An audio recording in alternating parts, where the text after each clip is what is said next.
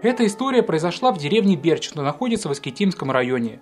В маленькой Успенской церкви хранится чудотворная икона Пресвятой Богородицы, от которой произошло немало чудес. Расскажем об одном из них. Прямо напротив храма жила семья. Папа, мама, бабушка с дедушкой и двое ребятишек. Староста церкви не раз обращался к матери.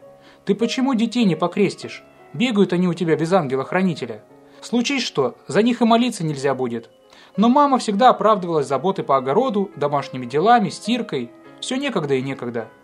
И вот после очередных увещеваний старосты родители наконец-таки привели ребят на крещение.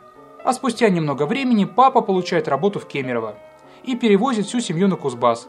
В деревне остались только старики-родители. После их скромной деревеньки Кемерово – большой город со множеством парков, развлечений, магазинов. Для детей просто праздник. И вот в очередной день ребята приходят из школы и говорят, а мы завтра всем классом идем в кинотеатр, в торговый центр «Зимняя вишня». Нам учительница билеты купила. Но папа категорично заявляет, никакой зимней вишни.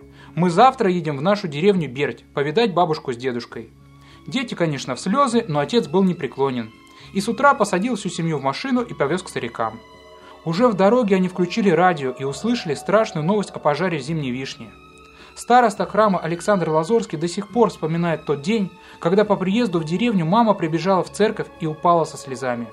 Эти дети должны были быть там, в этом классе. 64 человека живьем сгорели, 43 ребенка из них живьем сгорели.